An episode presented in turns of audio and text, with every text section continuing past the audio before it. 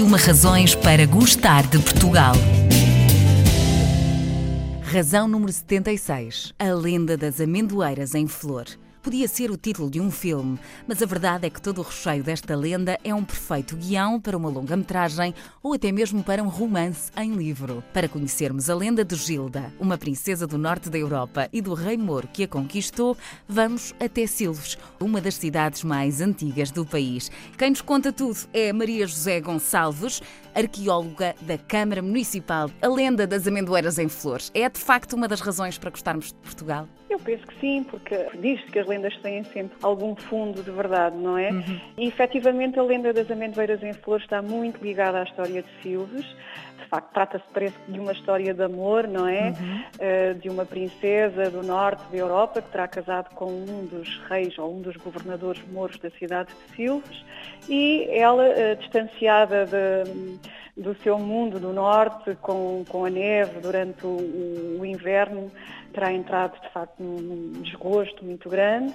E, e o marido, para retirar de, de, do desgosto profundo em que se encontrava, manda plantar um, uma série de, de amendoeiras que depois, quando a flor brota, uh, dão aquela sensação de manto de neve que todos conhecemos e, portanto, parece-me que sim, porque há de facto aqui uma ligação muito forte à nossa história, embora fontes históricas relacionadas com o período islâmico em uhum. Silves são muito escassas efetivamente, nós não conseguimos identificar os personagens desta lenda.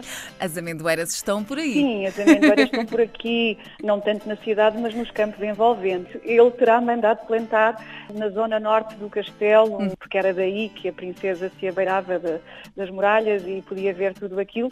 Dessas, provavelmente, já não restará grande coisa, porque já, já passaram muitos séculos, claro. ainda permanecem algumas, obviamente plantadas mais recentemente, uhum. mas de facto no nosso território todo, aqui na envolvente da, da cidade de Silves, por todos os campos, se vê muitas amendoeiras em flor que nos proporcionam essa imagem tão agradável de, do manto de neve autêntico. O manto de neve fora da época, o que ainda torna tudo mais incrível. Uhum. Silves não é apenas a lenda das amendoeiras em flor, tem muito mais para nos contar. Dizia-me há pouco, ainda de microfone desligado, que este é uma das cidades com mais património registado mais património nacional edificado. Portanto, o que é que assim à primeira vista nós podemos logo sugerir para quem é encantado com estas lendas e histórias do passado? Bem, Silves tem uma história muito rica e, muito antiga, de facto, embora uh, durante muitos anos a historiografia mais tradicional tenha tendido a dizer que nós tivemos uma origem uh, romana até agora, os trabalhos arqueológicos que nós temos desenvolvido no perímetro da cidade não confirmam.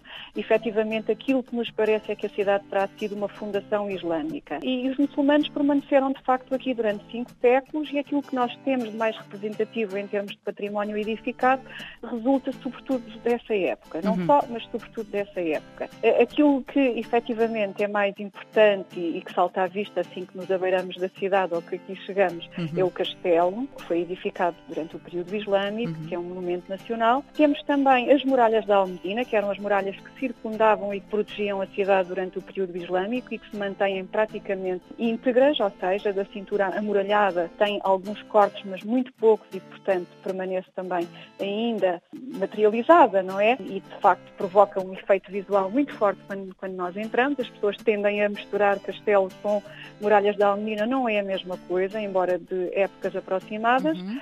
Uh, isto no que diz respeito ao período islâmico. Depois também há, e aqui acolá dentro da cidade, algumas ruínas arqueológicas desse período uhum. que foram escavadas e que se encontram acessíveis para serem visitadas. Ainda deste período temos um outro monumento nacional no interior do Museu Municipal de Arqueologia, que é o Poço Externa Almoada, foi uhum. construído já no final do período uh, islâmico e é um, uma estrutura absolutamente ímpar, não existe no país, julgo que existirá só uma similar uh, no Cairo, perto uhum. da cidade do Cairo, aliás. É um poço que é escavado na, na terra uhum. até aos níveis freáticos, são 18 metros de profundidade, envolvidos por uma escadaria em caracol que permite o acesso até ao fundo. É uma experiência única e encontra-se no nosso Museu de Arqueologia, que todo ele uh, tem uma coleção, de facto, de, uhum. materiais arqueológicos, desde a pré-história até aos nossos dias, mas com um enfoque muito, muito grande no período islâmico, porque é daí que, desse período que resulta a maior parte de, do material arqueológico que nós exumamos quando fazemos trabalhos arqueológicos uhum. na cidade. Formos depois para épocas menos antigas. Temos ainda a Sé Catedral, que uhum. uh, é importantíssima, é mais importante da, da região. Aliás, Silves foi capital da região e sede de episcopado até 1577, a altura em que se transferiu para a cidade de Faro. Temos a Igreja da Misericórdia, uh, um pouco mais tardia, século XVI igualmente importante, com um portal manuelino muito, muito uh, interessante.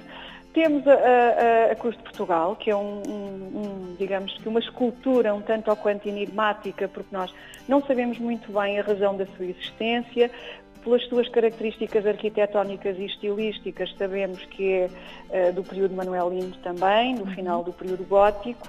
Também é monumento nacional, encontra-se classificado desde 1910 e, embora não haja grande consenso no seio da classe científica ou dos historiadores da arte, digamos que há algum consenso em torno da ideia que terá sido Dom Manuel I que ofereceu à cidade como prova de gratidão por nós termos acolhido os restos mortais do Dom João II, que morreu em Alvor uhum. e que ficou sepultado na Sede de Silves durante quatro anos até ser trasladado para o Mosteiro da Batalha. Mas depois há todo um outro património relacionado com a nossa história, como claro. disse, é antiga, edifícios com alguma suntuosidade e toda uma aura que a cidade de facto transmite quando aqui passeamos, porque efetivamente as marcas da história estão bem patentes. E agora assim uma curiosidade minha, no Departamento de Arqueologia da Câmara Municipal de Silves, qual foi assim a descoberta arqueológica mais empolgante que já fizeram até agora? Consegue dizer-me?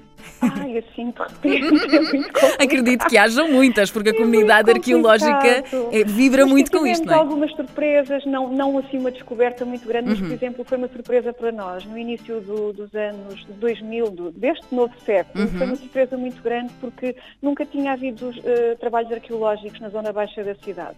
E nós pensávamos que a cidade islâmica se concentrava muito na zona alta, dentro das muralhas da Almedina, embora soubéssemos que a cidade era, foi uhum. grande no período islâmico e que teria uma mancha de ocupação bastante grande. Mas uma surpresa para nós foi o facto de as estruturas arqueológicas, as casas, os edifícios, uhum. se encontrarem muito melhor conservados na zona baixa da cidade do que na zona alta. E isso foi a maior surpresa, estruturas habitacionais e, e outro tipo de estruturas uhum. arqueológicas muito melhor conservadas, às vezes com um, dois metros de, de altura, uhum. o que não sucede na zona alta. E nesse contexto, e que foi uma grande surpresa, encontramos restos da muralha do arrabaldo da cidade, que uh, supunhamos que de facto existiria, mas que estávamos convictos que já não restaria uh, qualquer tipo de testemunho e efetivamente lá estava. Fantástico. Agora, não será obviamente a descoberta mais espetacular, eu diria que a mais espetacular terá sido o Poço Externo, porque o Poço Externo estava completamente camuflado pelas casas e isso sim terá sido uma descoberta enorme porque não era conhecida. Fantástico, fantástico, Maria José. Terminamos então a nossa conversa da melhor maneira e eu tenho um desafio para lhe lançar. Quero que complete a seguinte frase: A lenda das amendoeiras em flor e silves são. São uma coisa fantástica, são. são um motivo para vir a Silves. Uma cidade romântica, com uma orla costeira lindíssima e com todas as riquezas algarvias para oferecer. Visite o castelo, as habitações palatinas e, mais não digo, descubra por si esta que só podia ser mais uma das razões para gostarmos de Portugal.